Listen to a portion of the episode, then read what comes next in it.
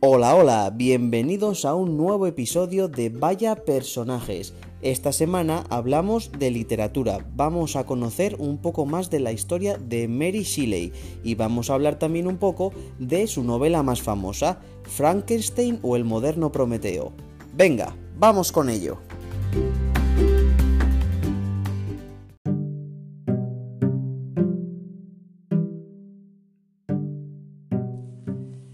Mary Wollstonecraft Godwin, de casada Mary Shelley, nació en Londres el 30 de agosto de 1797 y murió el 1 de febrero de 1851. Fue una escritora dramaturga, ensayista y biógrafa británica reconocida principalmente por ser la autora de la novela gótica Frankenstein o el moderno Prometeo, publicada en 1818, considerada la primera novela de ciencia ficción moderna y que lograba así inaugurar el género. La vida de Mary Shelley estuvo marcada por la pérdida desde su nacimiento, pues nunca conoció a su madre, también llamada Mary, en este caso Mary Wollstonecraft, que murió a las pocas semanas de dar a luz, y cuando tenía cuatro años su padre se casó de nuevo con Mary Jane Clermont, una mujer a la que la pequeña detestaba y a quien siempre culpó de haberle apartado de su padre. Por su parte, William Godwin, su padre, un escritor y filósofo de ideas muy liberales para su tiempo, pudo procurarle una buena educación a su hija, que contó no solo con la rica biblioteca de sus padres, sino también con un tutor y una institutriz. En 1814, Mary inició una relación sentimental con uno de los seguidores políticos de su padre, un tal Percy Shelley, quien ya estaba casado. Los dos, junto con la hermanastra de Mary, Claire, vivieron en Francia y viajaron por Europa. A su regreso a Inglaterra, Mary estaba embarazada.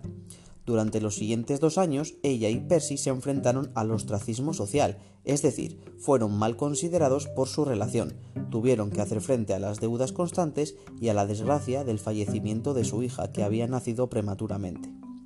En mayo de 1816, Percy Shelley decidió llevar a Mary al pueblo suizo de Colony, convencido de que su soleado clima ayudaría a levantarle el ánimo, que también había mejorado desde el nacimiento del segundo hijo de la pareja, William. Fueron invitados a la elegante villa Diodati por el poeta Lord Byron, que también había empezado una relación con la hermanastra de Mary. Contrariamente a lo esperado, el clima de ese año fue terrible, tanto que 1816 se conocería como el año sin verano. La lluvia les impedía salir de la mansión, a menudo durante días enteros. Así, lo que debían ser unas divertidas vacaciones se convirtieron en una serie de veladas junto al fuego en la que el grupo se entretenía leyendo historias de fantasmas. Y fue en una de esas veladas donde nació el monstruo que perseguiría a Mary el resto de su vida el poeta Lord Byron propuso al grupo que cada uno escribiera una historia de terror. Sin embargo, a ella no se le ocurría ninguna idea y empezó a sufrir una creciente ansiedad. Una noche, la conversación derivó hacia la naturaleza de la vida y si ésta podía ser generada de forma artificial. Cuando Mary se fue a dormir, de repente tuvo una visión que definió como un siniestro terror. Decía, vi al pálido estudiante de las artes prohibidas arrodillado junto a la cosa que había creado. Vi el espantoso fantasma de un hombre tendido y luego, por obra de algún potente mecanismo, mostró signos de vida y se agitó con un movimiento inquieto y antinatural. Espantoso como era, porque sumamente espantoso sería cualquier esfuerzo humano para burlarse del mecanismo estupendo del creador del mundo inmediatamente empezó a trabajar en lo que se suponía que sería solo un pasatiempo, pero acabaría convirtiéndose en la obra por la que sería recordada.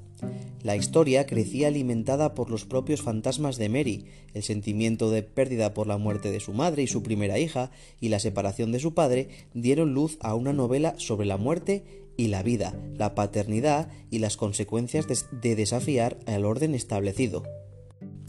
La novela se publicó por primera vez en 1818 y el hecho de que se hiciera anónimamente da una idea de lo escandalosa que resultaba incluso para su propia autora, que diría años después ¿Cómo pude yo entonces, una muchacha joven, idear y explayarme en una idea tan horrible?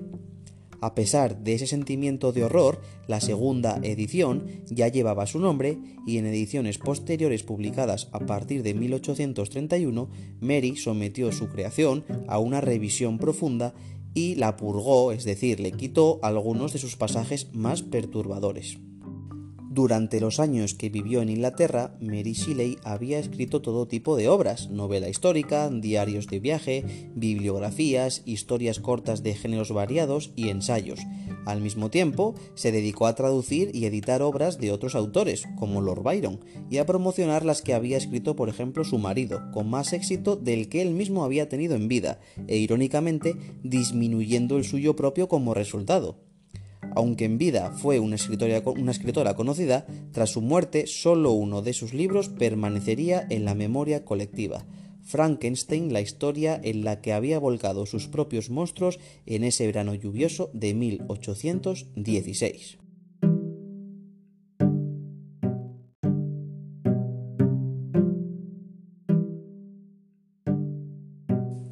Bueno, y os estaréis preguntando de qué va Frankenstein vamos a intentar hacer un pequeño resumen o una sinopsis muy breve. La novela narra la historia de Víctor Frankenstein, un estudiante de medicina obsesionado por conocer los secretos del cielo y de la tierra. En su afán por desentrañar la misteriosa alma del hombre, Víctor crea un cuerpo a partir de la unión de distintas partes de cadáveres diseccionados. Víctor Frankenstein comprende en ese momento el horror que ha creado, rechaza con espanto el resultado de su experimento y huye de su laboratorio.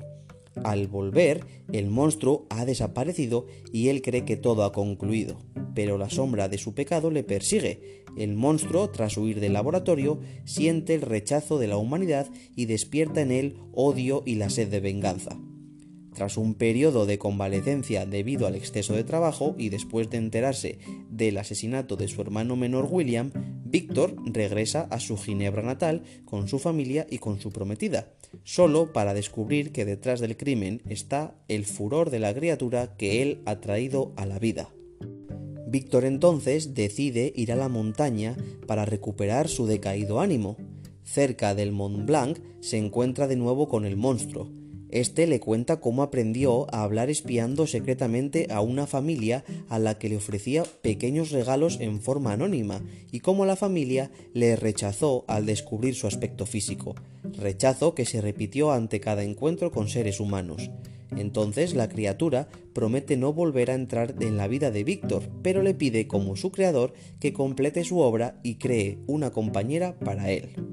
Su discurso y sus motivos son tan elocuentes que Víctor accede a la petición y promete crearle una compañera.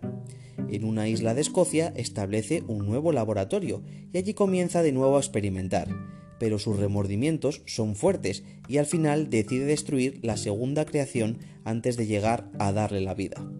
Entonces el monstruo que sigue de cerca los trabajos de Víctor jura vengarse. Y hasta aquí puedo leer, porque si no, os estaría contando toda la novela, y casi mejor que la conozcáis de la mano de Mary Shelley, que fue quien la creó. ¿No estáis de acuerdo?